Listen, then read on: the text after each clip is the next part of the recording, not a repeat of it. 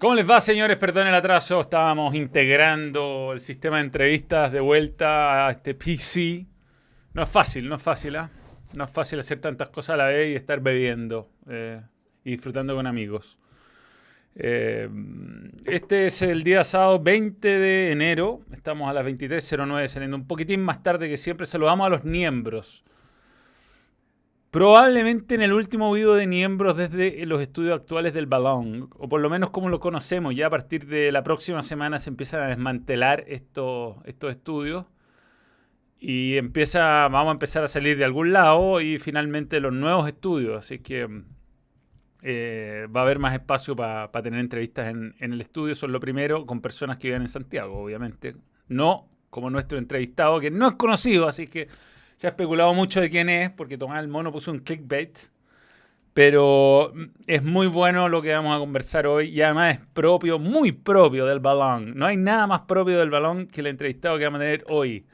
Matías Flores se renueva como miembro desde Iquique, muy cerca en tu zona, no tan cerca, pero cerca, está más cerca que de Santiago, está el entrevistado esperando la entrevista. Eh, yo dije sábado. No. No. Puede ser. Es 20, es 20, eso es lo importante. Eh, despierta a tomar el mono, dice José Jara. Un saludo a Bitch, a Ulises Contreras.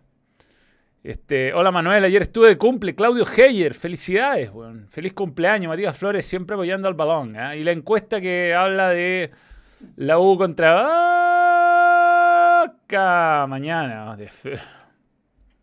Por Dios, la U. Difícil. Difícil, muy difícil. Se viene papelón, Dios mío, 61%, compadre. Mucho hincha cruzado y... No sé si esto, eh, eh, la verdad esta encuesta tiene, debería como una pre-encuesta, cuál es tu equipo, y ahí te aparece la encuesta. Para saber cuál es el real, la real sensación de la isla, del hincha la U, pero con el hincha la U que he hablado en TST y a sus alrededores no hay optimismo, no hay optimismo. Se viene el Manuel Verso, jaja. Grande Arjen Robin. Un saludo para Ron Manuel. De que va a aparecer, cuidado, hay video de, Manuel, de Ron Manuel. De prepárense. Eso sí que es algo que no se esperan. ¿Qué? El video de Ron Manuel. Di. Viene. ¿Viene? Viene, viene, viene, viene. Me dijo que, que viene a cerrar una, una serie muy fracasada. Así lo hablamos el otro día, weón. Curado. Ah, ya, pero no digáis, no digáis. Ya, vamos a, antes de hablar los temas de, la coyuntura y todo aquello, vamos a presentar a nuestro, a nuestro invitado que tiene em, la autoría de este libro, que no lo he terminado de leer, pero leí la parte más importante que era la que no conocía, que es el, el derecho de los débiles. Me gusta el título. Se llama El derecho de los débiles, la evolución táctica defensiva, por Mauro Oces Ardiles. Nada que eh, ver con profesor Enrique Ose, ya le pregunté. Eh, es un libro que relata em, muy interesantemente cómo, em, cómo, se empezaron a romper los rótulos. ¿no? Del, el fútbol se jugaba de una forma, básicamente, hasta que a alguien se le ocurrió que en realidad, mm, si no tenía tan buenos jugadores, era mejor defender. Y, este libro cuenta muy bien cómo fue ese proceso y cómo hemos llegado a, a, lo que es hoy, ¿no? El fútbol. Y, bueno, siempre ha sido menospreciado el fútbol defensivo. Siempre lo fue, ¿eh? desde un principio. Fue catalogado de antifútbol, de, de un fútbol que no da espectáculo. Pero bueno, los que lo lograron fueron exitosos, lo que lo hicieron eh, entendiendo que no contaban con los recursos de los, de los grandes equipos. Y por eso voy a saludar a mi entrevistado. Eh, leí la parte más importante, el resumen en el rincón del vago. No, no, no, no. leí hasta la mitad que, no que desconocía. Es que yo, la verdad es que estoy en, estoy en esta parte del libro. Voy a leerlo entero igual, pero es que, ha sido difícil. Me cuesta leer a esta altura. No, no, ahora no. ¿Te cachai? Lo leo como eh, Andy Kaufman. Pero yo tengo un libro de Subeldía que leí y después las historias que vienen las conozco. Entonces era sobre todo el inicio lo que era más importante para entrevistarlo y tampoco spoilers iba, a contarlo todo. Así que lo, sin más, eh, sin más eh, presentamos a nuestro entrevistado que está con nosotros, Mauro Oces, desde Antofagasta. ¿Cómo estás, Mauro? ¿Qué tal? Bienvenido al Balón. Muchas gracias, muchas gracias por, por la invitación. Estoy bastante contento de estar acá, de estar compartiendo con ustedes para hablar de algo tan interesante como esta denostada habilidad que tienen algunos equipos de ser exitosos a través de la defensa, la defensa férrea. Sí, eh, eh, la verdad es, difícil, ¿ah? es difícil a veces defender, es muy vilipendiado el fútbol y... Espera un segundo, ponte, pon, el, programa en YouTube y monitorealo ahí. Eh, desde la perla del norte. No, es que estamos aquí con. es para que salga bien, ¿no? Es para que salga bien. Sí, vilipendiadísimo el fútbol defensivo siempre. ¿ah? Siempre es tan fácil. los equipos que juegan bien y que tienen los mejores jugadores y golean. Ah son, son, tan, son tan apreciados. Y obviamente, con, con, con, justeza, yo digo, es fácil cuando tienen los mejores. no es fácil, no es fácil. Ni siquiera teniendo los mejores del mundo, no es fácil. Le está pasando al Paris Saint Germain jugar bien. Pero jugar bien o conseguir resultados con jugadores que no son los mejores es un mérito que tú destacas muy bien en tu libro y que empezó en un momento donde el fútbol se jugaba de una sola manera. Así es, pues efectivamente, como tú, como tú igual decías, y bueno, los, futboleros igual deben, deben saber, antes eh, lo importante era ganar 9-8, ¿ah? tener cinco delanteros, jugaban con uno o dos defensas, hasta que, bueno, ahí como trato de contarlo en el libro, no eh, hay algunos técnicos eh, que se, se, fueron dando cuenta, digamos, que no contaban con esa habilidad no contaban con esos jugadores para, marcar diferencia y empezaron a, a, arroparse atrás. Y, encontraron esta, este otro camino al éxito, por decirlo de alguna forma. Eh, yo creo que el libro, obviamente, faltarán algunos equipos o algunos personajes eh, que podrán ser icónicos, pero al menos los que trae, eh, tiene que ver con con esa llamada al éxito a través de ese fútbol, un fútbol que eh, en muchas ocasiones puede parecer muy poco vistoso, pero es muy táctico, por ejemplo, los, equipos actuales que trae el libro, hablamos de cosas muy tácticas que yo me pude percatar, el mismo Mourinho del 2010, eh, Cholo Simeone de la última época, eh, y quizá menos táctico, pero más, mucho más eh, de corazón, de, una defensa más férrea, eh, fue como esto inició, que yo un poco lo rastreo por allá por Suiza. Sí, pues efectivamente, el, fútbol, digamos, defensivo, se, se jugaba con cinco delanteros, el fútbol era, era... Hay una serie, no sé si la viste, de del inicio del fútbol que está en Netflix, que creo que retrata muy bien lo que era el fútbol, o, a pesar de que no muestra mucho fútbol, retrata muy bien lo que fue el fútbol en su inicio, que era muy parecido al rugby, de ir para adelante, básicamente. Sí, sí, sí, una serie que, que, vi y, que claro, trae poco fútbol. Los que poco fútbol, pero el, pero el, pero el fútbol que tiene... Harto romance. Claro, claro, harto romance, pero, pero, pero, que en las secuencias futbolísticas cuenta un poco cómo era y te muestra muy bien que en el fondo nadie, nadie tocaba para atrás. Exacto, sí, sí. Y la idea era ganar, que el que hacía más goles ganaba, un poco como la, a veces la, pichanga de barrio. Claro. Eh, y ya después vino esta, esta idea de que que a mí me gusta como tú lo decías, también me gusta a mí mucho el, título del libro, que no es porque, porque se me haya ocurrido a mí, sino que porque obviamente yo lo, lo, diagnostiqué en, esta, en este capítulo quizá más pequeño del, río Volga, donde los rusos hablaban de este derecho que tenían eh, los equipos más débiles. ¿ah? Ellos estaban un poco habilitados para eh, defender, para meterse un poquito atrás. Eh, antes, como veníamos de esta evolución, no, no era tan bien visto.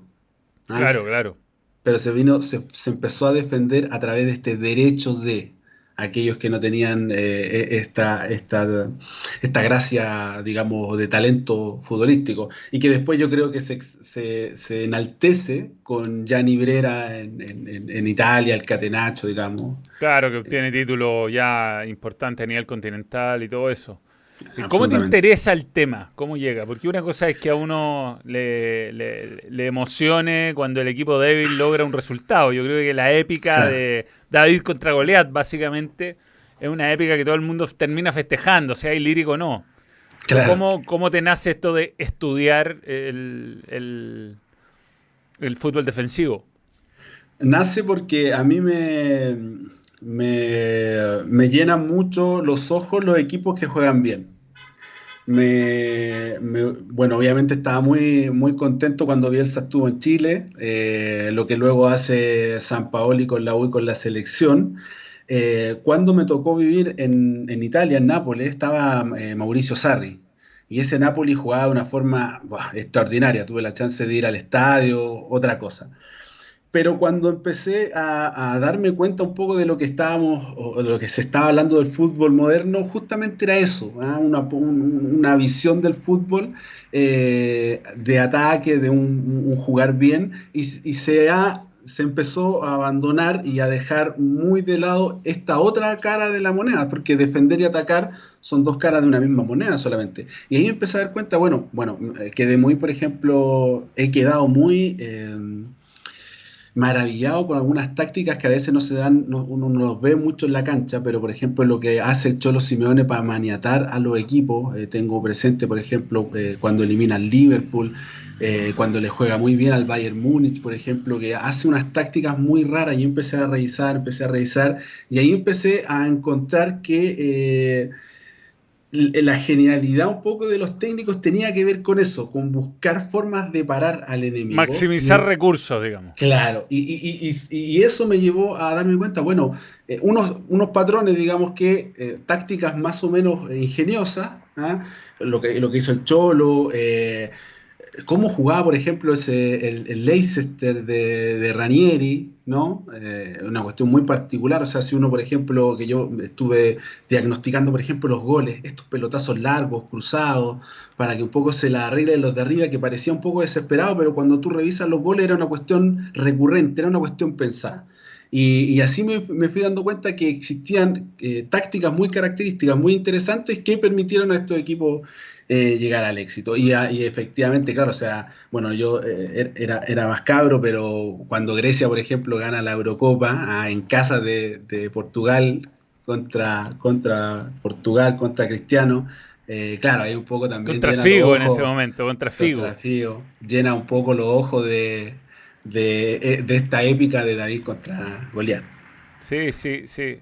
Em, pero bueno, cuéntanos un poquito la historia, porque esto es hay que, hay que, mira, aquí hay una buena pregunta, pregunta random de, los miembros. Hablan de Grecia, Ulises Contreras, eh, Mauro Oces, no sé si es miembro del balón, no creo, pero, pero Mauro, tú eres abogado, no nada que ver con. Sí, sí. Y trabajas en el sistema público. Sí, trabajo. Eh, para mí el trabajo es el trabajo, digamos. O sea, igual en el fondo estás defendiendo. A veces defendiendo lo indefendible. Interese, claro, sí. Así que ahí, de ahí nace un poco también. Sobre todo, los débiles. sí, el derecho de los débiles, muy Siempre por los buenos, siempre por los buenos. Sí, bien, bien, bien. Pregunta random: ¿cómo te defiendes de un equipo de Pep? Bueno, algunos lo han logrado, ¿no? Mou. Sí, sí, yo creo que, bueno, ahí tú le dedicas un capítulo. Yo, lo que pasa es que eh, es, eso para mí es lo que me sigue enamorando de Mo. Hoy día cuando iba perdiendo con leche 1 a 0 me quería cortar las venas. Por suerte lo, empató de una pelota detenida. Además le habían hecho un gol de pelota detenida, lo que es doble dolor. Eh, pero pero esa es una de las grandes épicas, el Inter de, de, Mou, sin duda, de los últimos años, contra un, un, Barcelona que era, y además con uno menos, con un arbitraje cuestionable al menos que ya venía además Barcelona ganando, clasificando con unos arbitrajes medio raros los, años pasados. Y ahí, por ejemplo, trato yo de describir una cuestión que él, él después en las redes sociales, en entrevistas que, ha tenido, llama un poco la jaula, que en definitiva era una técnica para maniatar a Lionel Messi y que le sale a la perfección. Eh, lo pueden revisar en el libro, hay entrevistas de, de Mourinho. Eh, la gavia, que es en italiano, ¿no? Eh, que significa esta, este encerrar a, en la jaula a Messi. No, interesante. Yo creo que Mou, bueno, Mou hoy día un poco también a veces se lo come el personaje al hombre, pero del 2003... No está en su mejor momento, no está en su mejor momento. Pero el 2003, por ejemplo, con, el Porto, ah, un equipo que era tenía grandes jugadores, pero era impensado llegar a ese, a ese, a ese logro. Eh, hay, que tener ese mérito, o sea, no es fácil y no es para cualquiera. Curioso que además, por ejemplo, ese 2003 sale campeón el Porto en Europa y en Sudamérica el Once Caldas también con un fútbol de, derecho de los débiles. Sí, claro, claro, y esa fue la final intercontinental. Claro. Partidón. Sí, sí, sí. Sí, partidón. partidón. Muy televisable. Qué increíble ¿eh? que el Porto haya ganado la Champions. Hoy día es imposible que pase eso. O sea, si no uno de los top 5 de Inglaterra, si no el Real Madrid, el Barcelona o el Atlético, si no es uno de los grandes de Italia, yo, de verdad, o el Paris Saint Germain, que está haciendo trampa en el modo carrera, se ve, se ve difícil. Sí, sí, se ve difícil. Mucho, hay mucha diferencia hoy día. Mucha diferencia. Sí, bueno, pasan cosas. Hoy día, por ejemplo, el Atlético de Bilbao le ganó al Barcelona, claro, que ya no es como antes, ¿no? Sí, el Barcelona está súper complicado. Yo creo que extraña, extrañan a Messi. Yo pensé que en algún momento Messi iba a volver, ¿eh? Pero en el fondo el hombre fue a vacacionar a París para, prepararse para el Mundial. Sí, sí, buena teoría. Buena teoría que mucha gente comparte. Sí, absolutamente. Se fue a, se fue a, ahí a estar tranquilo, va a salir campeón igual de, la Liga de Francia, nadie lo va a cuestionar. Eh, pero, pero bueno, eh, vamos a ver qué pasa en el Mundial. Oye, aquí una buena pregunta. ¿Qué opina del Betis de Pellegrini? Con poco hace mucho. Es verdad eso. Pellegrini en general gestiona bien planteles cortos. Sí, sí, yo estoy de acuerdo. Creo que eh, también es, injusto, eh, como decía, a lo mejor marcarían poner rótulos, pero hay técnicos que, van muy bien, que funcionan muy bien con equipos, digamos, donde a lo mejor no se espera mucho. ¿ah? Claro. Eh, y, me da la impresión que Pellegrini, por ejemplo, con lo, que hizo con el Villarreal, lo que hizo después con el Málaga y lo que hoy día está haciendo con el Betis, da un poco muestra, muestra de aquello. No creo que estuvo tan mal en, el Madrid, pero fue obviamente muy cuestionado. Era un técnico que tenía poca espalda en ese momento. Pierde, si no me mal no recuerdo, con el Alcorcón, ¿o no? Sí, claro, el, Alcorconazo. El Alcorconazo. entonces, creo que es un técnico. que, yo creo que el Alcorcón eh, fue más fue más perder con el Olympique de Lyon en, en octavo o cuarto de Champions. No me acuerdo en mm. qué instancia fue que lo mató ahí. Eh, eh, Juniero Pernambucano lo mató, lo mató ahí. y, bueno, iban a, a, Benzema, que en ese momento era muy cuestionado, Pellegrini. Eh, esas cosas la gente no se acuerda tanto, no se acuerda tanto. No, pero creo que es un técnico que podría entrar perfectamente en un capítulo de, del derecho de los débiles. A lo mejor eh, e-, ese Málaga, por ejemplo, que, lo elimina el Dortmund, que me parece mal, mal eliminado. Ah, no, no mal no recuerdo oh. si un robo. Sí, un robo a mano eh, armada. Ustedes lo vieron. Tú no ves. el juez que controlaba el ataque del Dortmund no levantó una puta de la bandera. Así, así fue, fue. ¿Qué es eso? Sí, sí. Y el Málaga Oye, Mauro, aquí te pregunta. Deambulando en la segunda edición. Y, al borde de la desaparición, ¿eh? un, equipo que le entró mucho cachín, cachín y después no supo, no supo. Oye, aquí pregunta Jorge Ernesto Aliaga Bustamante, ¿qué opinión tienes de Pelado Acosta? ¿Tú lo rotularías como un técnico defensivo? Yo creo que eh, es un técnico muy, fue un técnico muy pragmático. Yo, yo tuve la chance, bueno, eh, yo estoy hoy día, mi, vida la he hecho en Antofagasta, pero yo soy de Calama, nacido y criado en Calama. Entonces toda mi vida también fui, fui me llevó mi papá al, estadio, estuvimos viendo siempre Cobreloa, y bueno, Nelson Acosta es muy, muy querido y muy querido en Calama. Yo también tengo recuerdos muy, muy importantes de, la selección del, del Pelado Acosta. Y bueno, yo pienso que como buen uruguayo nomás. O sea, el hombre es pragmático, no se complicaba, tenía dos monstruos arriba como Sala y Zamorano en Chile que eran extraordinarios. Y... Pero un gran técnico, creo que... Sí, él cambiaba mucho de local y de visita, sobre todo en Chile. O sea, en Chile jugaba súper ofensivo. Jugaba a veces hasta con dos volantes creativos, Sala y Zamorano, laterales ofensivos. Claro muy distinto era de visita, donde aparte que te saqueaban como locos en los 90, así que mandar con cosas. Sí, pues, es verdad. Por eso digo, un hombre que, justamente como marcaría, no le gustan los rótulos y el hombre cuando se tiene que defender se defiende y cuando tiene que salir a atacar, va a atacar. Mou es así también, Mou. Ahora en la Roma está súper ofensivo jugando con tres delanteros. ¿Qué le pasa, Sí. No, pero bien. ¿Qué le pasa no tiene mucho, ¿no? No tiene mucho más, no tiene mucho más. Ahora le llegaron un par de refuerzos. Hoy día jugó bien el eh, Miles, eh, Midland Miles jugó bien. Y con dentro de. Para mí, para, mí que haya ganado ya es una, es una. En un partido que iba perdiendo, es un, aunque sea un equipo de la B. Eh, te pregunta Seba Lucero, ¿cómo te. Cómo te ah? Cuenta, cuenta, di, tú, porque esta pregunta es pichuleo. No, solo, solo, No, solo opinar de que, hoy día juega mucho con Ibáñez, de, contención, que es un estilo de contención que en realidad no era muy característico en Mu. Sí, está tratando de, buscarle la vuelta. Yo creo que igual harto lesionado, es un, equipo que, está un escalón más abajo que los que están surgiendo bien en Italia. Y vamos a ver, vamos a ver. Yo creo que se puede reinventar todavía, le tengo fe, sigue siendo mi técnico favorito y veo, soy el único que ve, o sea, sigo viendo todos los partidos del Liverpool y de, y de Mou, nada más. Son los únicos equipos que no me pierdo nunca. Hoy día voy a Liverpool ganarle al, Arsenal con nada, fue tan lindo. No tenía nada, nada. No tenía Salah, no tenía Mané, eh, no tenía nada. Y en los primeros 25 minutos parecía que el Arsenal lo iba a golear, porque lo tenía metido en el arco y hubo un contragolpe. Diego Goyota le pegó mal, incluso 1-0 y después 2-0, listo, chao para la casa. Hay equipos que que ahí sí se nota la, influencia del entrenador, se, nota. Y bueno, eh, a ti te tocó eh, vivir allá y, conocer muy bien la historia de cómo aparecieron estos, grandes tipos que se atrevieron. Digamos que el fútbol además permitía algo que no se permite hoy, que favorecía mucho el fútbol defensivo, que era pegar patada mansalva. Hoy no se puede. Sí. Sí, sí. hoy, día, hoy día se cuidan mucho los jugadores bueno, la cosa un poco de ver cómo le pegaban, eh, si quién lo alcanzó a ver, o los videos que se pueden ver de Pelé y Maradona, por ejemplo.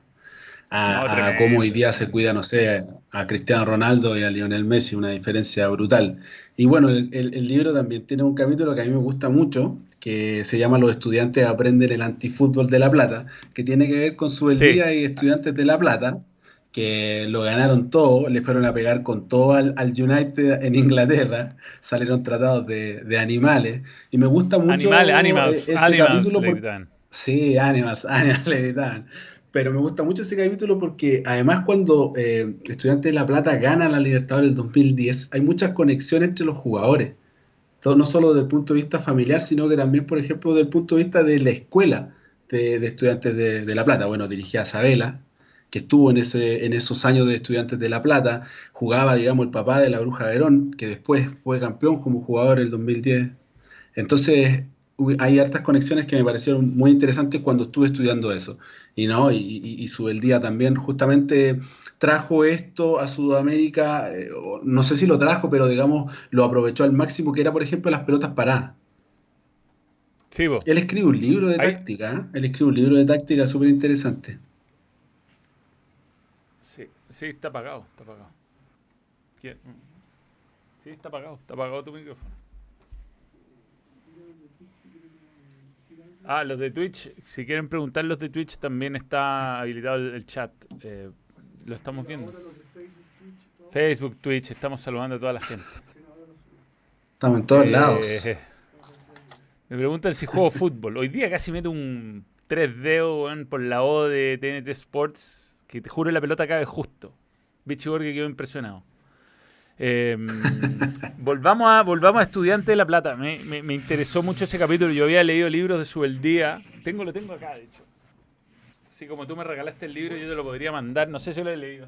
Buen eh, ¿Te lo presté? ¿Me lo volviste? El libro del gaito. Este. Ahí está. Este es el libro que se llama Osvaldo Subeldía, La Gloria no se, tú lo mencionas esta frase, de hecho. A la gloria no se llega por un camino de rosas. Místico. Bueno, el partido es esta, tú lo has visto, el partido está en YouTube entero, el partido entre el Manchester sí, sí. en Inglaterra está. Está eh, el, tiempo que hacen para sacar los laterales es brutal, es brutal, es brutal. es brutal, ¿no? Es brutal. Es tanto que cambiaron el reglamento. Se popularizando. Claro, cambiaron el reglamento. Sí. Lo increíble es que el fútbol tuvo que cambiar el reglamento porque en Inglaterra no se concebía hacer tiempo. Entonces vinieron estos partidos y tuvieron que cambiar el reglamento y amonestar por hacer tiempo los laterales por culpa de este tipo de partidos. Cuando empezó la, Intercontinental a jugarse. No, y, efectivamente son partidos brutales, eh, donde eh, ahí el profesor Vilardo en el medio campo manejaba todos los hilos de su el día, era, era, el técnico en la cancha y no, era, era, era, era un monstruo. Y efectivamente, claro, después salen eh, un poco insultado, gritando animals, animals, porque no constan, eh, bueno, el fútbol en Inglaterra es fuerte y siempre ha sido más o menos fuerte, pero lo de, lo de estudiante era otra cosa, digamos. Sí, no, no. Bueno, el, papá de Gonzalo Fuyú, que es amigo mío, le contaba a Gonzalo que efectivamente estaban con alfiler en la cancha, o sea, que te pinchaban y te hacían eh, en las pelotas paradas, sobre todo, aparecían los alfileres. Pero bueno, eh, así se fue armando el fútbol y así se fue armando. Qué increíble que un club como estudiante haya llegado a ser campeón del mundo, porque no sé si. A ver, ¿cuál sería. Si hoy día lo. Si hoy día eh, pudiéramos comparar fantasiosamente, pusiéramos un equipo chileno que llegue a ser. Sería como. No sé, como que Curicó Unido sabe campeón del mundo, una cosa así un equipo identificado en una ciudad, pero un equipo eh, chico, sin grandes aspiraciones, que nunca ha ganado nada. Pensar que cuando Estudiantes gana el título argentino, nunca había habido un campeón que no fuera uno de los cinco grandes en Argentina. O sea, era, increíble, es increíble lo que logró. Entonces, ese tipo de cosas eh, vista, claro, hoy día es como el, chiste, lo, lo los alfileres, pero se, pero se, olvida del contexto. El contexto siempre es importante. Eh, es, importante, ahí quisiera decir dos cosas. Ahí vemos la importancia, por ejemplo, de los técnicos. O sea, Subeldía fue clave y Subeldía después le enseña a Bilardo. ¿ah? Eh, Bilardo después enseña a Isabela y Isabela concluye después el 2010 eh, con ese campeonato. Ahí un poco la escuela de, estudiantes. Quizá me salto algún técnico por ahí, pero más o menos es la línea famosa. A, punto, de ser campeón del mundo. Mereció, mereció por el partido, no, no se le dio, pero lo mereció. Ay, pipita. Sí, sí, Oye, hay capítulo del maracanazo. Sí, el del maracanazo puede ser un poco controvertido, sobre todo pensando que en esa época eh, Uruguay no podríamos decir que eh, tenía un estilo de fútbol tan defensivo, tan pragmático como, como hoy día lo pensamos pero, o como hoy día lo vemos, pero me gustó incluirlo un poco por eh, toda esta épica que, que, se produjo en, en el estadio, ¿ah? el presidente de, de Brasil, entre, eh, digamos, felicitando a los campeones antes de que empezara el partido, lo que pasa cuando Brasil hace el gol un poco y, las tácticas que, que usan en ese momento los uruguayos para, para un poco acallar tanto ruido. Y, un par de varias, un par de cosas también que se cuentan ahí en el, en el, en el capítulo cuando el Pericón acalló la zamba, que, que, son bastante interesantes, son bastante interesantes, distintas obviamente a lo que conocemos como el maracanazo. Yo creo que puede ser controvertido, con Uruguay como, como derecho de los débiles, pero lo que se logra ahí es una cuestión que, que quizá no, lo ha logrado. bueno, quizá la Alemania... No, fue distinto, fue distinto, porque lo de Alemania ya el fútbol estaba más globalizado, ya no era lo mismo. Brasil es un estadio, eh, tenía 200.000 personas ese día. Y, Uruguay había jugado muy poco. Uruguay jugó un partido en la fase previa, que fue contra Bolivia, que ganó 8 a 0. Y el empate favorecía a Brasil, que esto, esto es poca. O sea, la gente que no está viendo es futbolizada, lo sabe. Pero fue, ese fue el único mundial que se, se definió así, ¿no? Sí, fue el único, fue el único. Porque la, con, un cuadrangular. Claro, y el partido le servía el empate a Brasil para ser campeón, y esto poca gente lo sabe. Y, a Uruguay le hace un gol a los dos minutos del segundo tiempo, y, ahí viene todo el show de Varela, que tú lo escribí muy bien, para calmar las aguas. Que reclaman offside que él sabía que era inexistente. Sí. Eh, pero la gente se empieza a quedar callada. Y eso está súper bien documentado también. La gente se empieza a quedar callada porque el partido no reanuda, los uruguayos reclaman y claro, la gente después de la algarabía se empieza a preguntar, bueno, eh, ¿qué pasa aquí? Claro.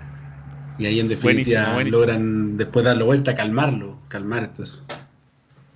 Oye, ¿qué? Eh, a, mí, a mí me pregunta Manuel, ¿cuál es tu equipo defensivo favorito? Bueno, Palmeiras, obviamente, un equipo defensivo, o sea es, defensivo. El último bicampeón, el bicampeón de América es un equipo que ha basado su fortaleza en que tiene un arquerazo como Weberton y en que tiene jugadores muy rápidos para aprovechar los espacios que deja el rival. Sí. Absolutamente, estoy completamente de acuerdo. Y, tomando en consideración además que los brasileños hoy día están a otro nivel sudamericano, por temas de lucas, un poco lo que hablábamos en Europa, que los cinco grandes se van a pelear la Champions, qué sé yo, porque las lucas se han disparado, en, Sudamérica está imposible pelear con los brasileños. Totalmente, totalmente. Em, sobre Grecia, ¿cómo, ¿cómo tomáis lo de Grecia? Lo de Grecia es medio un accidente futbolístico, un equipo que funcionó una vez, fue, fue como un poco Dinamarca, también le dediqué un capítulo a Dinamarca, pero Dinamarca tenía mejores jugadores, digamos que que Dinamarca logra algo con un arquerazo, un tipo que trascendió esa, esa Eurocopa. O sea, Schmeichel es, un arquero que logra esa Eurocopa el 92 y se mantuvo vigente toda la década. Eh, jugadores que fueron vigentes toda la década. O sea, está bien que no fue Michael Ladru, pero el resto eran jugadores, algunos importantes.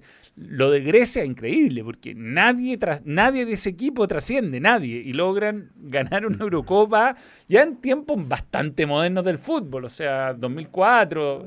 Sí. Y le ganaron dos veces local, además. Sí, dos veces a Portugal. Ahí el, tema de Dinamarca también es muy interesante porque eh, la dinamita danesa eh, fue, fue conocida así la selección de Dinamarca casi toda la década del 80. Oye, jugaba muy bien ese equipo, jugaba muy bien. Eh, pero paradójicamente, cuando logra algo importante, que es ganar la Eurocopa el 92, es con un estilo marcadamente defensivo. Marcadamente defensivo. Entonces, eh, un poco lo que hablábamos, ¿no? Esta cuestión de, bueno, jugar bien o jugar bonito, más que jugar bien, ¿cierto? Un poco para la galería eh, y, el fútbol lírico, pero no se consiguió nada ahí. Y esa es la gran llamada de dinamita danesa. Pero luego en la Eurocopa, con, jugadores que renunciaron porque no les gustaba el técnico, ahí, ahí también hay una película en Netflix, Netflix, ¿cierto? Verano del 92. Muy buena película. Que también da cuenta, digamos, de todo esto Sí, es muy entretenido igual. Y da cuenta efectivamente de cómo no querían a este técnico. De hecho, en el libro igual yo trato de relatar que el técnico nunca, no, creo que después del 2015, una cosa ahí, recién ingresa como al salón de la fama, por decirlo de alguna forma, de, del fútbol de Dinamarca, porque en realidad no, no, no era querido, no era querido. Y, de la nada, con muy pocos jugadores, eh, bueno, eh, con algunos, digamos, que tenían su recorrido, pero, tratando un poco también de Claro. Entonces, un poco tratando de unir esa, esa cuestión, un poco apelando a, la épica, eh, lo logra ganar, también de forma bastante, bastante increíble. Y lo de Grecia, sí. Lo que, pasa, lo que me pasa con Grecia, que es una cuestión, también una cuestión muy personal, es que a mí me llamó, me gustó mucho, hablando del fútbol defensivo, me gustó mucho esa Grecia.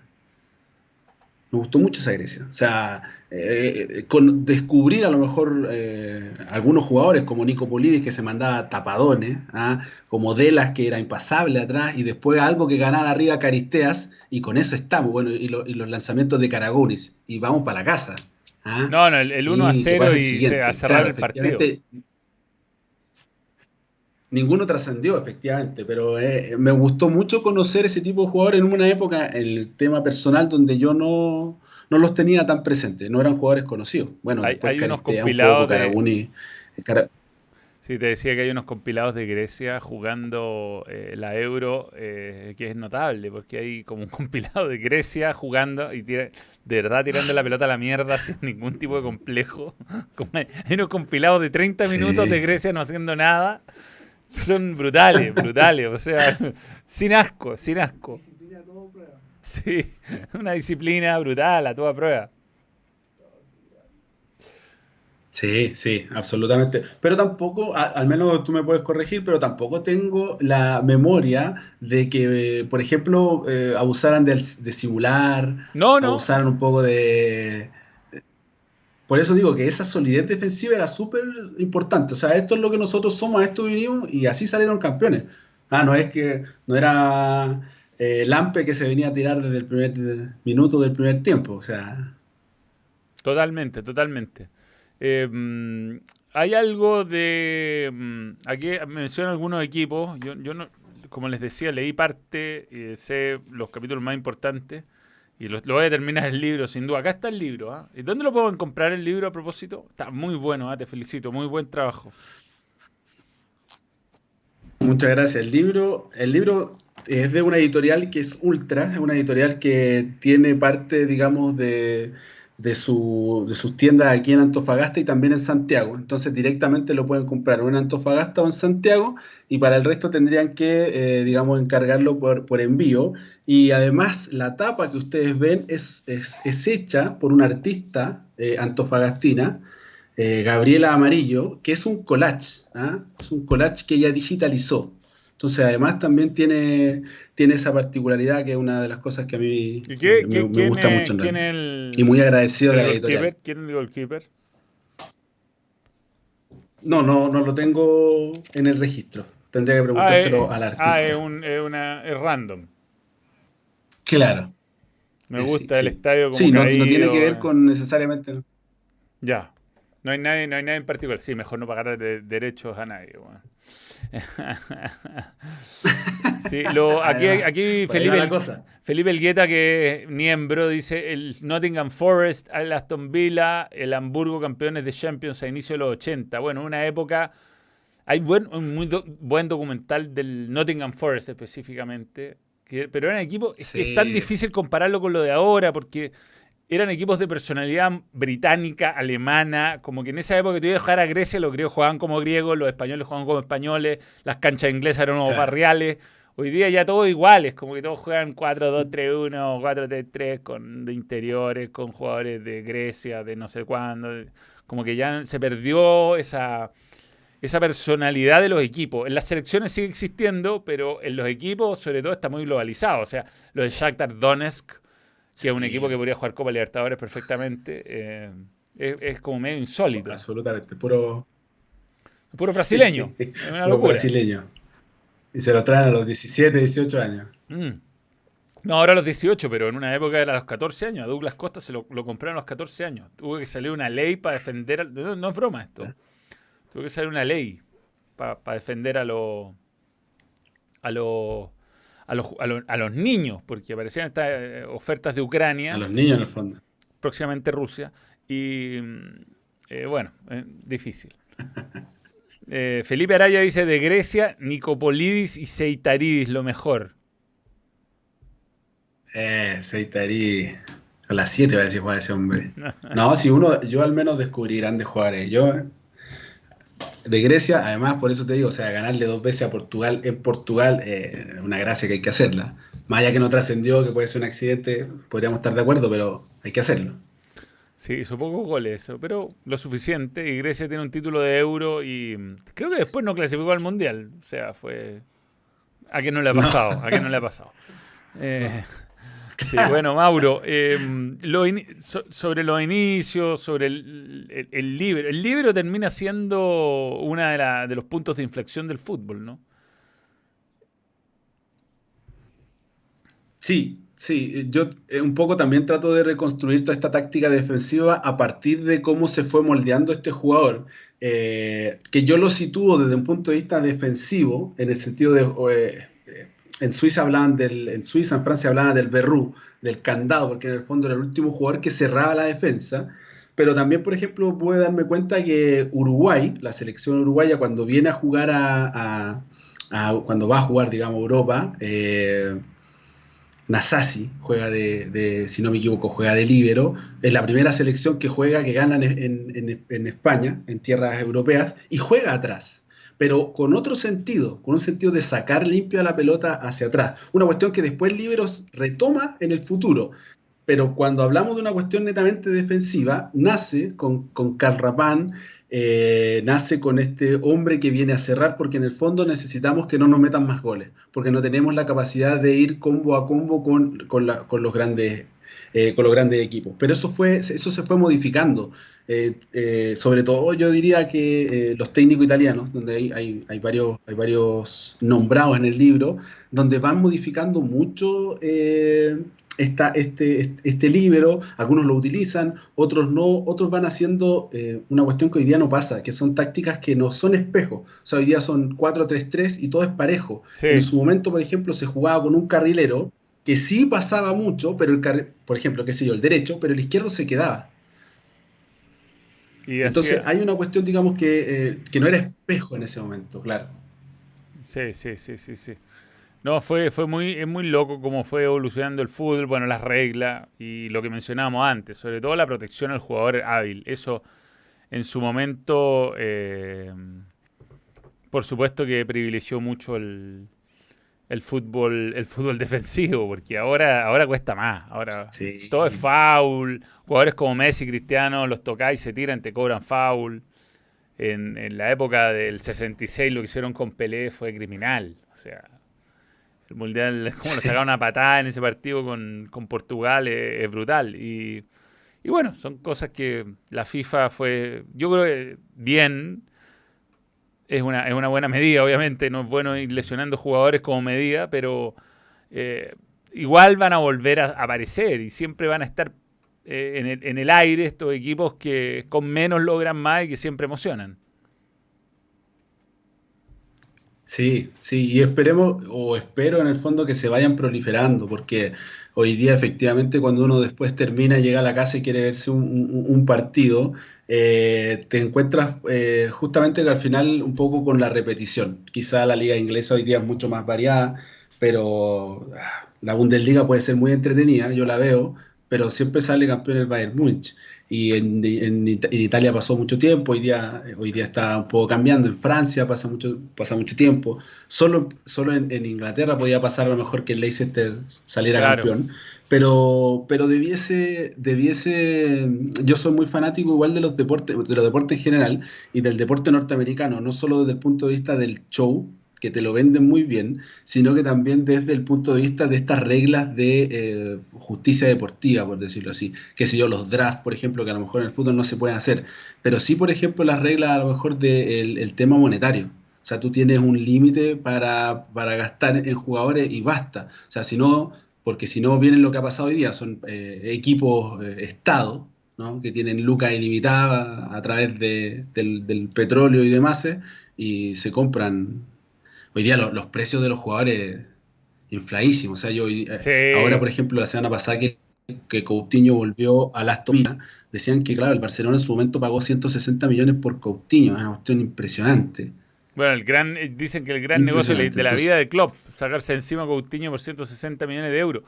que la historia detrás de eso, que la publicó de Telegraph, es que Coutinho no le cumplía los estándares físicos que él necesitaba, lo midió y dijo, no, me sirve. Y era la figura del equipo en ese momento. dijo, no, hay que venderlo.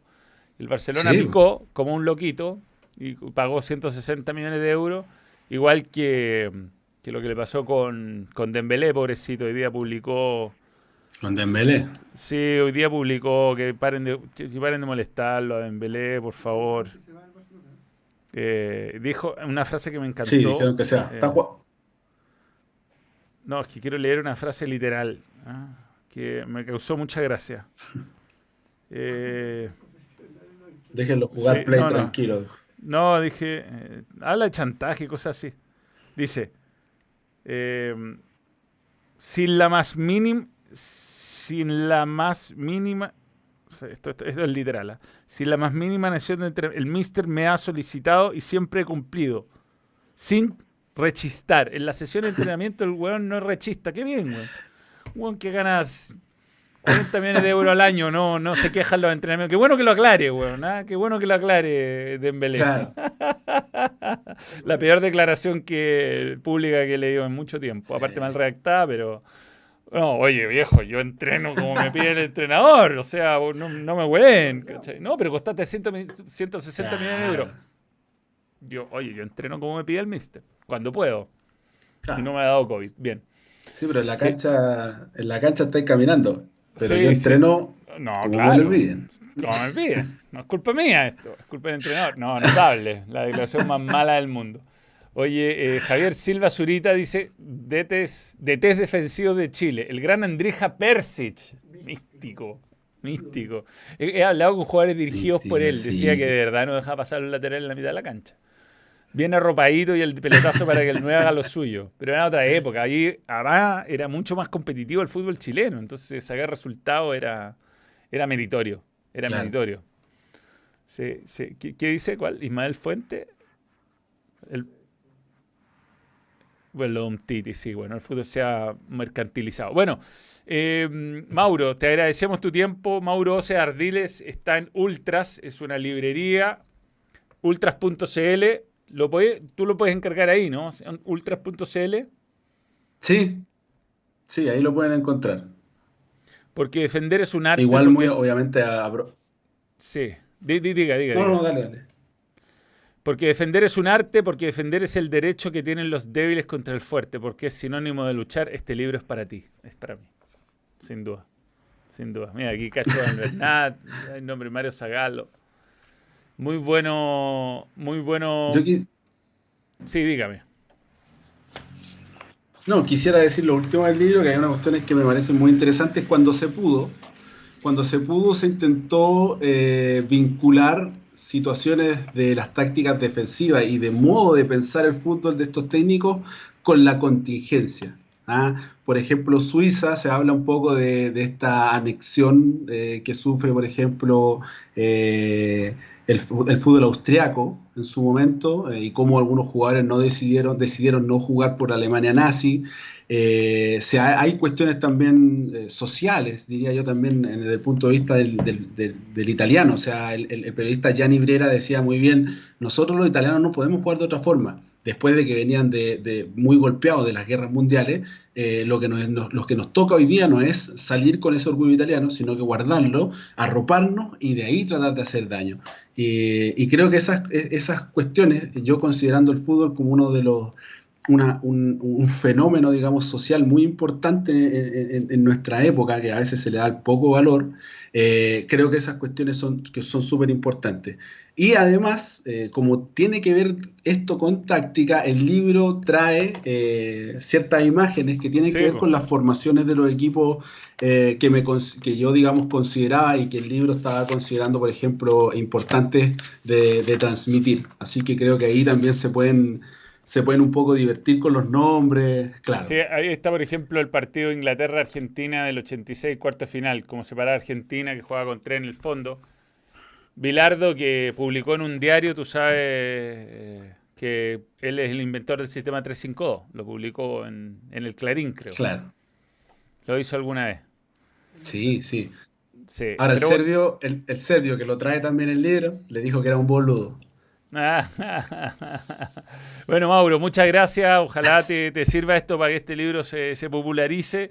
Yo que estaba, daba para historia de Netflix esto. ¿ah? Deberíamos hablar y presentarle a Netflix un, una historia documental. Lo que pasa es que los derechos del fútbol lamentablemente es muy difícil utilizarlos, pero, pero quién sabe, quién sabe. Está muy bueno, realmente muy bueno. Solo se habla de gloria, solo se habla de documentales de gente preciosa con apps, de grandes triunfos y, a veces se olvidan estos grandes triunfos épicos. Así que buena, buena, muy buena. Le hubiera hecho un gran, un gran, eh, un gran reconocimiento al, fútbol defensivo. Te, felicito y, y bueno, gracias por estar con nosotros muchas gracias a ustedes por la invitación, me la he pasado muy bien, espero que la gente igual se haya, se haya entretenido, que puedan tener eh, la chance de, consultar el libro, entretenerse es un buen regalo, así que eh, eso, que lo disfruten, muy agradecido por la oportunidad, no solo de la librería Ultra por el libro, sino que también de ustedes por, por permitir también que a lo mejor esto eh, en mi caso, este autor de, lejos de la región metropolitana tenga la chance de mostrar estas cositas que que también son bastante interesantes y aquí hay una oda al fútbol defensivo que, que a algunos eh, tanto nos apasiona.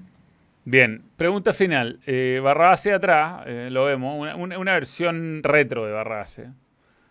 La obra supera... Ah, sí, sí, sí. Trasciende la, al confuso momento. sí, confuso, confuso momento, confuso momento. Yo creo que sí, pero... Yo también, yo también. Yo creo que sí. Yo soy muy fui lector de la, de la etapa 4, creo que es de Barrabases, que es la que empieza con Chumita y después se chacrea cuando cambian el dibujante, pero que tiene muy buenos 25 o 30 primeros capítulos, hasta Sam Ciego por ahí. Y, esos capítulos, esos los leí muchas veces, muchas veces. Así que espero que siga teniendo un buen momento. Ahora cuesta, cuesta. Pensando que eran niños. Y bueno, en fin, da lo mismo. Yo, bueno, no solamente tengo ahí tengo muchos, muchos igual. Trato de coleccionarlo cuando lo encuentro. Eh, tengo varios barras, así que eh, entiendo que se puede separar la obra de... Sí, del artista, sin duda. Michael Jackson, Bill Cosby, en fin. Ya. Eh, bueno, qué duda acá. gracias, Mauro, y, nos vemos. Nosotros seguimos el video. Muchas gracias a usted. Listo, chao. Ahí estaba Mauro desde Antofagasta. Chao, Acá está el libro, chao Mauro. Acá está el libro. El, libro es eh, El Derecho de los Débiles y está en ultras.cl. ¿ah? Ahí está el, link en, el chat para los miembros. Y eso. Eh, interesantísimo, de verdad muy interesante. bueno, la historia, lo que pasa es que quería leer más, pero eh, no alcancé, Estoy malo para leer. No, puedo, no puedo. Pero lo he leído harto, lo voy a terminar de leer, por supuesto. Pero pensé que lo iba a leer en el verano, pero José Pedro se ponía a llorar, ahí a que. Sí, el verano Estamos en la mitad del Estamos en la mitad. Lo voy a terminar luego, sí, avancé bastante. Sí, lo que pasa es que yo la parte que, que, alcancé a leer es la parte que no conocía tanto, que está muy bien documentada. Después el resto he leído mil cosas, como el libro Sube el Día y todo eso.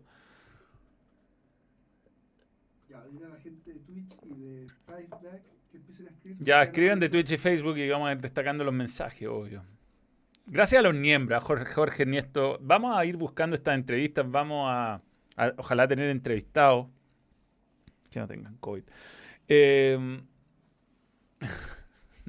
no, está fácil. ¿Qué opinas del 334 del FIFA Pro? bueno, eh, Super Soccer juega 334. Ah, el FIFA, claro, ese 334 que pusieron en. Lo, lo, mencionamos el otro día. Una ridiculez. Qué agradable Mauro Castellón Oces. Castellón. Sí, vi que Montesino se fue al Cholo de Tijuana. Pero bueno, tiene 26 años, hay, que, pensar en la vida. El quechén, quechén. Ojalá sea el mejor jugador de la Liga MX. Es un gran jugador, ¿ah? Pero me hubiera gustado verlo en Copa Libertadores. Lo vi, lo vi, lo vi. Lo vi, lo vi. Lo vi. Em, gracias, Balón, dice no alcanzo. Bueno. Alexis Sánchez está en su mejor momento. Es una buena noticia para la selección chilena. Algunos estaban preguntando cómo cree que no va a ir con Argentina. Ojalá Pulgar juegue este fin de semana. Ya no va quedando nada. Y Aranguis también lo haga. Para que lleguen con cierto fútbol. Alexis jugó en Calama. Aranguis jugó en Calama. Lamentablemente Diego Valdés está lesionado. Así que no, no fue considerado. Eh, ¿Qué dices tú? No, que están los chats de, están los de Twitch y los de Facebook. Está Machine Control por ahí, siempre. Siempre Machine Control. Ojalá mis amigos que juegan fija lean el libro tuyo y no hueven por jugar 5-4-1. Bien. 4-5-1 la más defensiva que logrado. 4-5-1. A mí me gusta jugar con 3 centrales en el área, pero en el área. 4-5-1, nadie pasa. Y 4 contenciones. 4 contenciones en línea, un media punto delante. Sí, para mí es, la forma. a mí me gusta atacar por la banda y tirar centro, pero estoy, tengo que practicar esa weá. estoy malísimo. el, fútbol de barrio, Liga de Antofagasta, son otro deporte. Un fútbol con su esencia primigenia. Ahí lo defensivo es clave. Aguante la línea de 5 en cancha de tierra. Nosotros jugábamos con línea de 5. O sea, jugábamos Éramos. Era el 3-5 del Pelado Costa. Era el 3-5 del Pelado Costa. Nosotros jugamos toda la vida en la liga 3-5 con el Pelado Costa. Yo era el contención que se soltaba un poco. Un contención muy fijo, muy fijo. Y laterales volantes que volaban. Un, volante creativo muy, bueno. muy bueno, muy Aguantar el balón. El mejor picador vacío del mundo. El mejor picador. Eh, weón, lejos. Nuestro delantero si hubiera habido VAR, nos habrían dado más goles de los que hacíamos. Tenía más offside que Inzaghi. Más offside que Inzaghi, lejos, pero... Puta, que estaba, parecía demasiado solo, pero para mí picaba bien, weón.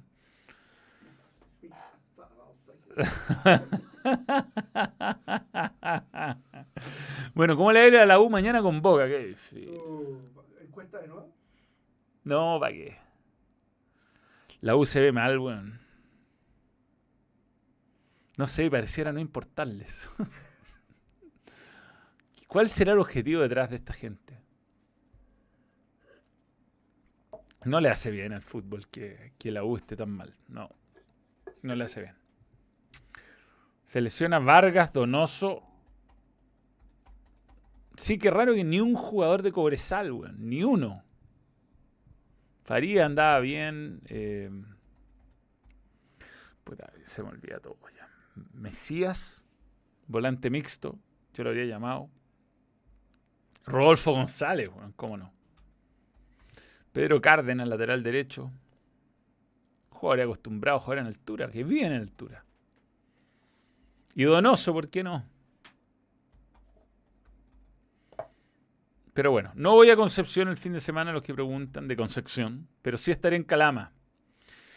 Y voy a ver mi agenda y quién sabe, weón, podemos juntarnos los miembros ahí y, y hacer algún tipo de, de junta regional. Voy a empezar a hacerlo eso.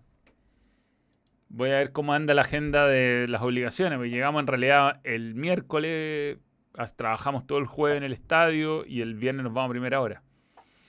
¿Por qué llaman a, Morales y no a Valencia, César? Who knows? O sea, ¿quién no? Who knows? ¿No pusiste cuatro puntos? No. No me cabía. Además, no, no, no. Puta, yo creo que dos, No, bueno. 2.4. No, no. Calculo que con, con 3 deberíamos estar dentro del mundial. Con 3 en esta pasada. ¿En total? ¿En total? ¿Cuatro en total? qué huevón más optimista. Dice que con 4 en total vamos a estar. Imposible. Perfecto de los demás. Profe Roa siempre va a empatar. Siempre. No, pero Perú, Perú hoy día jugó un amistoso. Estaba jugando un amistoso con, con Jamaica hoy día. Había saludos de Perú al principio. ¡Perú! A ver cómo le fue al Perú. Bueno, perdón, pero no, no, lo vi. Pero lo daban, ¿eh? Lo daba Espin. 3-0, compadre. 3-0. ¿A quién le ganó? Con el incomprobable Luis Ibérico 1-0, Alex Valera y Yochimar Yotun. Le ganó a Jamaica. ¿Peló equipo? Un equipo rápido, sí. Que no, pasa la no, una masacre. Fue una masacre. No tanta diferencia en posesión, ¿eh? Pero en remate al arco sí. ¿eh? Harto foul Perú. Más que, más que Jamaica. Bueno, en fin, es todo lo que puedo analizar. ¿Qué va a pasar acá? Eh, puta, juguémonos por el optimismo. Pero la gente está optimista, weón. Claro, sí, yo le dije el otro, bueno, ayer, bueno, dije en TST si, si Sacamos un punto en Brasil, un punto. Hago el programa en Zunga. No. Es imposible.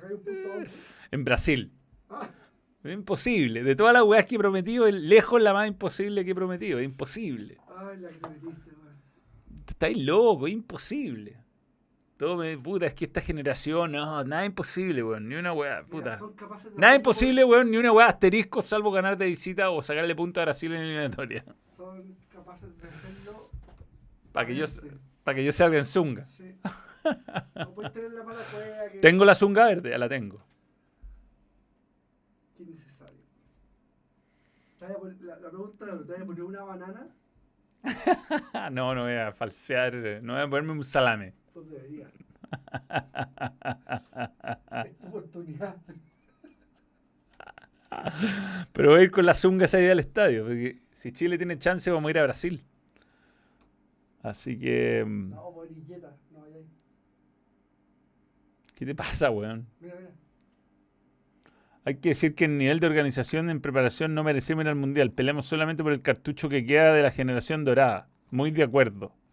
No puede ser que la Supercopa impida que llamen jugadores, po. La Supercopa, todo bien, lindo partido y ojalá ganarla para Colo Colo y para la Católica. Y, es culpa la temporada del Colo y la USA. No, ¿qué? Si de la U no hay nadie, weón. No, no, pero no es culpa de la temporada. Caigado dijo que, Caigado dijo en, en una declaración que por culpa de la Supercopa no se podía hacer la preparación de 10 días antes. Y Gustavo Quintero dijo, nadie me, nadie me ha preguntado nada. yo le creo a Gustavo Quintero, no tendría por qué decir...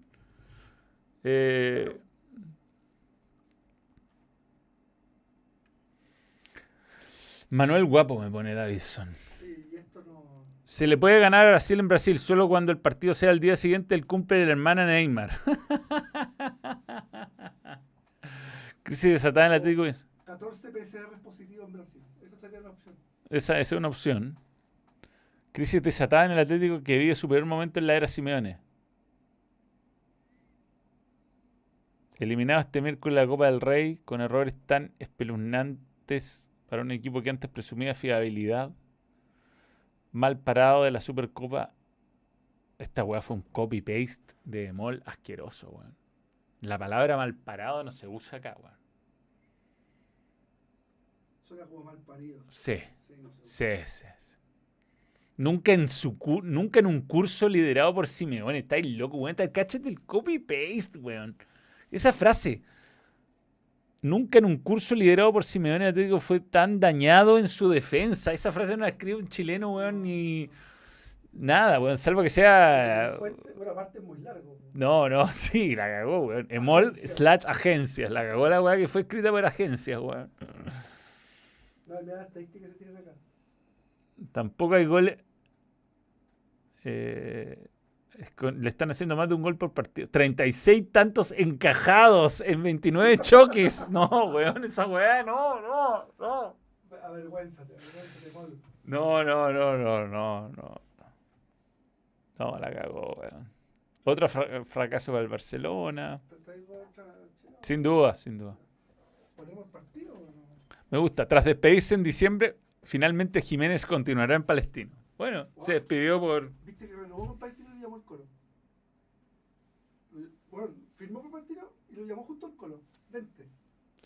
Y ganó. Ya es tarde, nene. La UC anda letargada con los refuerzos. Muy de acuerdo, muy de acuerdo.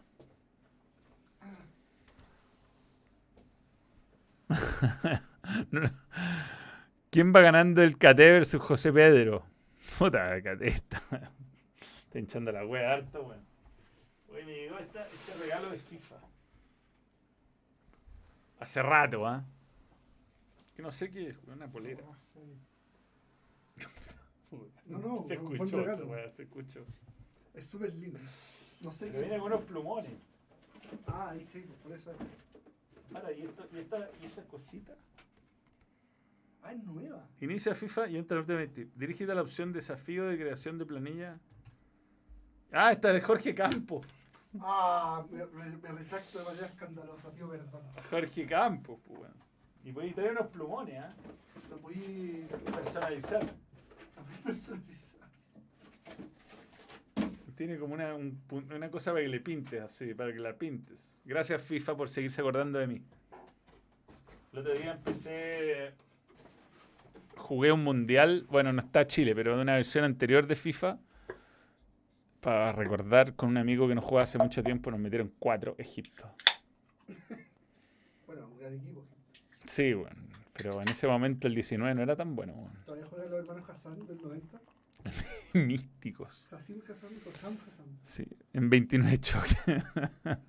¿Sí? La cagó la wea, weón. ¿Qué le pasó a Djokovic? Puta, lo echaron, weón. De, de China. Y no va a poder entrar a Francia. ¿De China también echaron? No, China, China, Australia, China, lo mismo. Ah. Eh,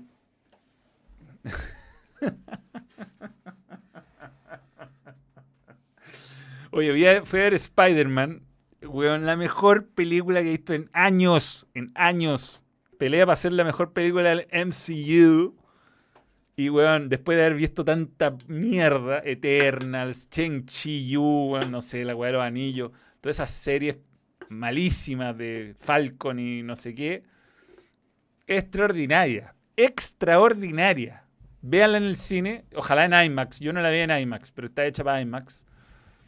Eh, una sorpresa, weón. Una, me ilusiona. Me ilusiona. Después de tanta porquería eh, de los grandes éxitos, ¿no? Eh, extraordinaria, extraordinaria, bien hecho los personajes, bien logrado todo, bien amalgamada la historia, no quiero contar spoilers, eh, gran redención de muchos personajes, gran actuación de William Defoe, eh, buenísima, buenísima, weón, buenísima, buenísima. Ah, no, si William Defoe aparece en, los, en, el trailer, weón. Ah, además fue Jesús en la última tentación de Cristo. De veras, fue Jesus. Pero nada, buena, buena en serio. Realmente hacía mucho que no veía, no veía una serie, o sea, una película eh, mainstream así como multimillonaria tan buena. Vi a Dani Rojas, sí, aparece Dani Rojas en la escena post crédito. La final, final, final aparece Dani Rojas. Yo creo que ya pasó un tiempo razonable para hablar con spoilers. Encuesta, encuesta encuesta. ¿Habla Manuel de la película con spoilers o no habla de la película de Manuel con spoilers? No, pero la película no. Ah, no sé por qué no la viste.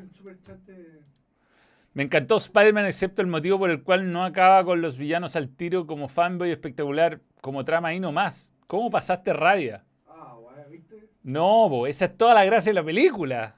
¿Cómo no te va a gustar? Cole Hill, Papa, Tell, Tío Poncho. Es muy, buena, es muy bueno los motivos, es muy bueno. Él es muy bueno y es bueno y por lo tanto cree que los puede arreglar. Yo la fui a ver dos veces, la primera con mi hermano y después con mi bolola. muy buena, muy buena. Ya no, no hagamos spoilers. He visto tanta mierda últimamente que la verdad es que agradezco que una película tenga eh, eh, consecuencias para los personajes que importen las decisiones que toman, que se equivoquen, que sufran, que tengan redención, que tengan, insisto, consecuencias, consecuencias, consecuencias. Pero bueno, eh, este, bien escrita, no sé, weón. Vi Eternals, eh, era mi, mi, referencia anterior era Eternals, lo más malo que he visto en años. Qué peliculaza Spider-Man. Lloré como una magdalena, Manuel. Hay más de un momento para llorar, weón. Hay hartos momentos para llorar. Gran, gran, grandes cameos, grandes apariciones, muy bien explicado todo, buena trama, weón. ¿Qué les cuesta? Yo cuando ahí y veo Star Wars y me da una rabia, weón. Tenía más presupuesto, no te costaba nada, weón. Que se vaya a recagar Ryan Johnson. Ese es mi, ese es mi, ese es mi resumen de todo.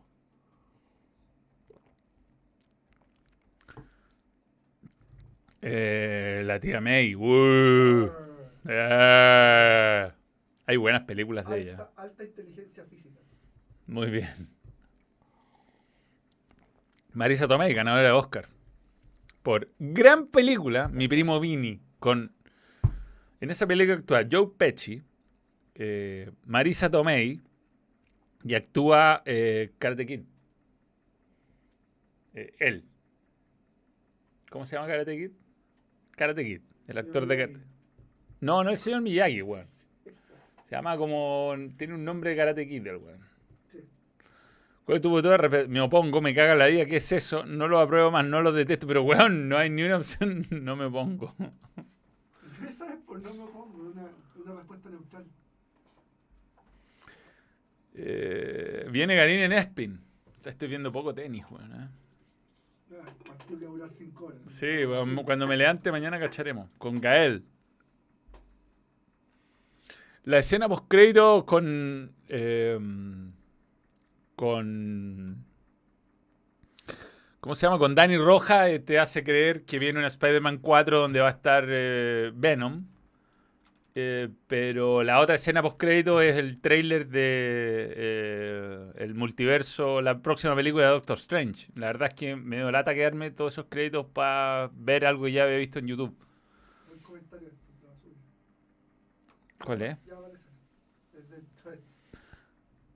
Ya salió el libro de Boba Fett. Voy, voy al día con el libro de Boba Fett. Eh, hasta el momento me gusta, creo pero soy reacio.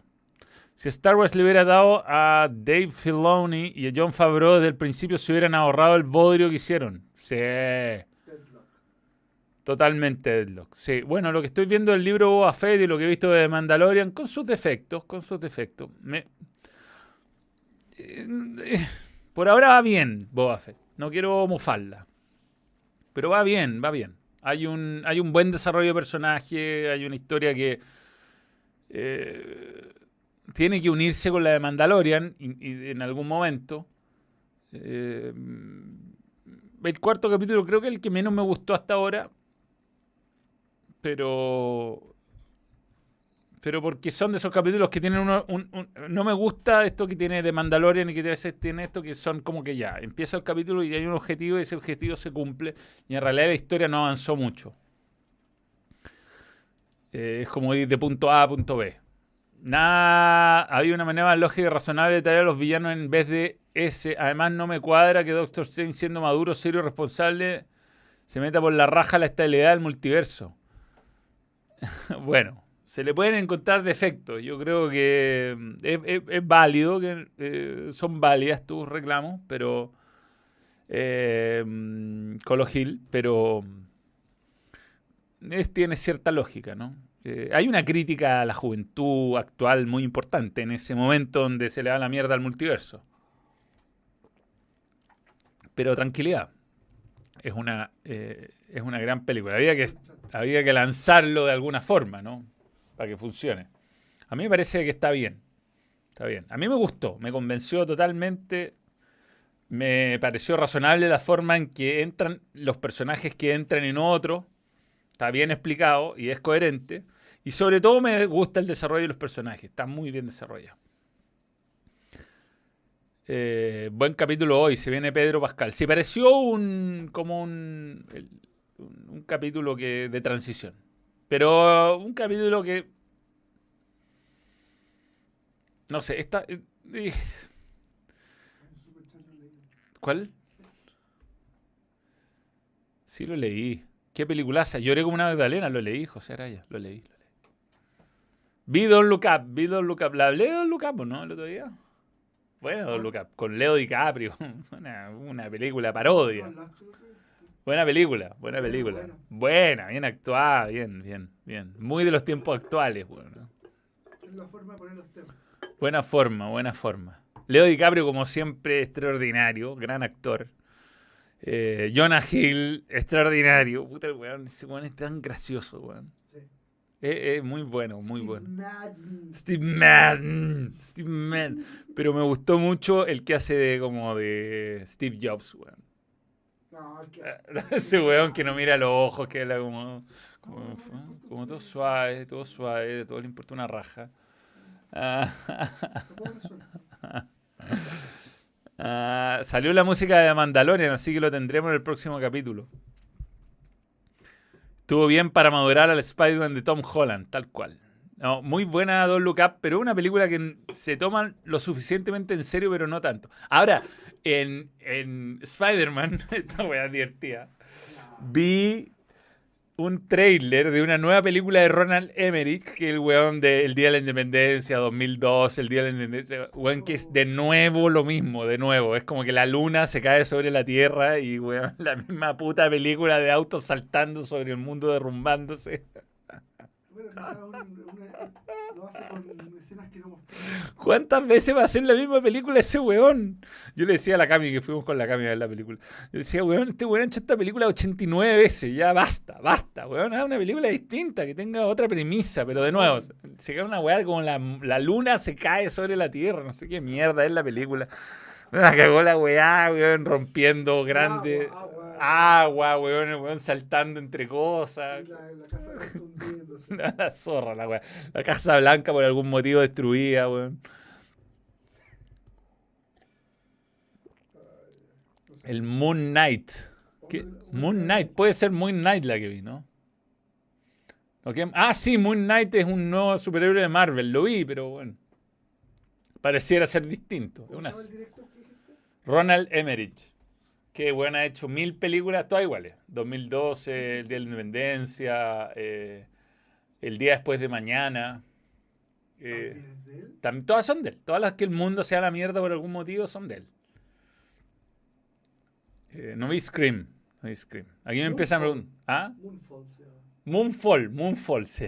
que la luna se cae sobre la Tierra. sí, bueno, por supuesto. ¿Ah?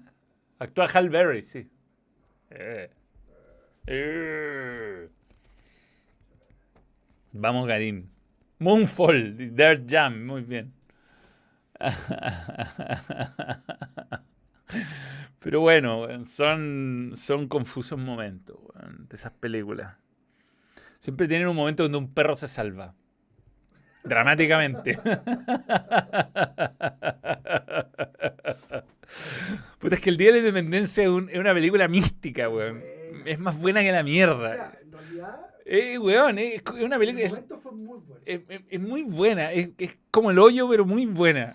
el discurso es como el hoyo. Todo no, el discurso es místico, weón. Ese weón que sale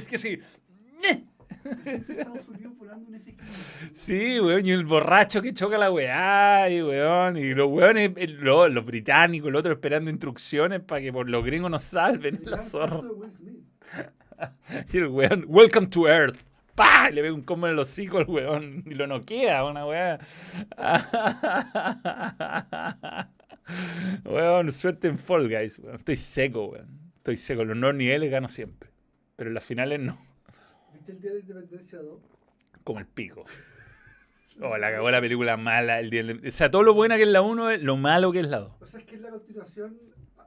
no, es malísima.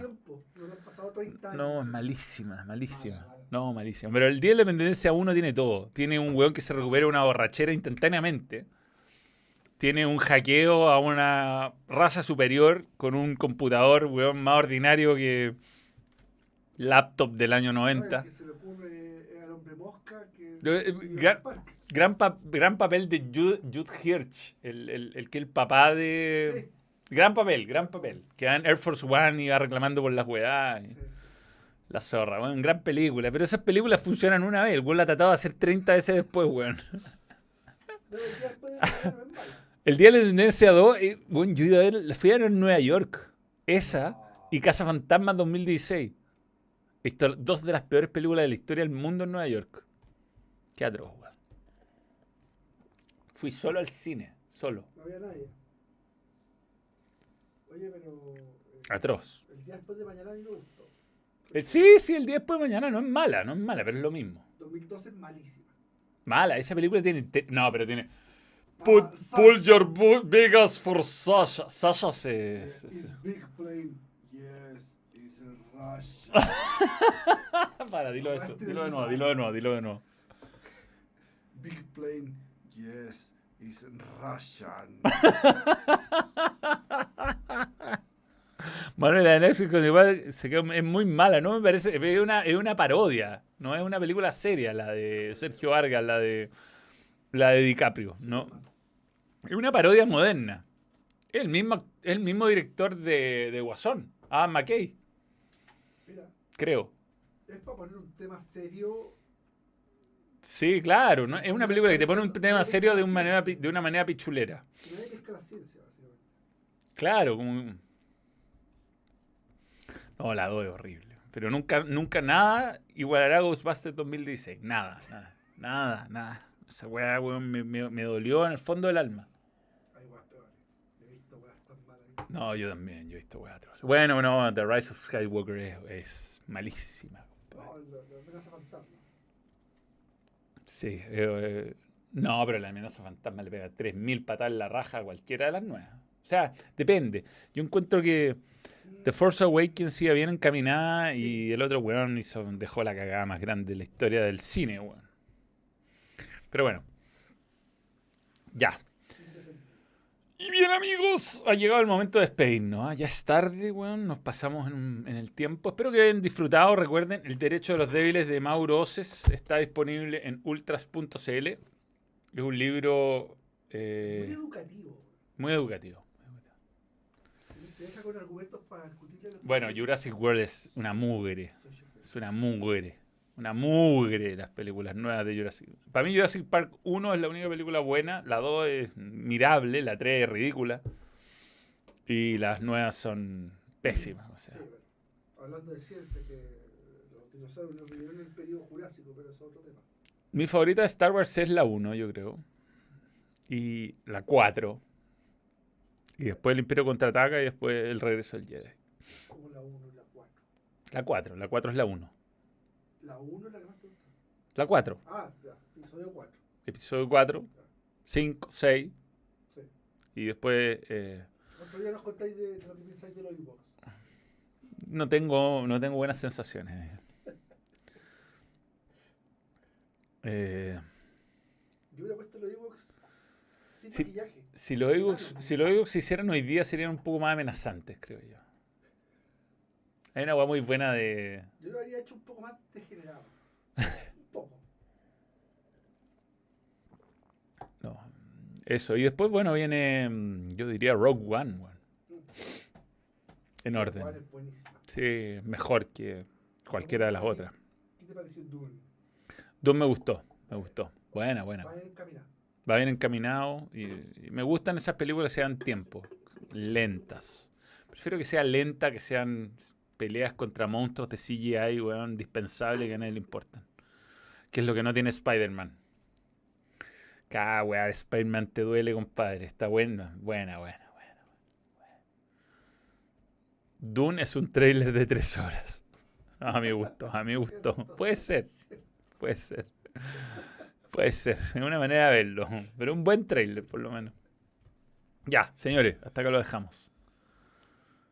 Eh, nos vemos el domingo un poco más tarde porque TST termina a las 22.30, así que no alcanzo a, a, llegar tan temprano. Pero vamos a analizar la Supercopa y eso. El Japón de la tengo que publicar un vídeo luego. Estamos cerca. Llegó un tweet de un, un, chat de Maraganazo. Siempre simpático. ¿Estamos fuera? No. Despide. Ah, llegó el, el,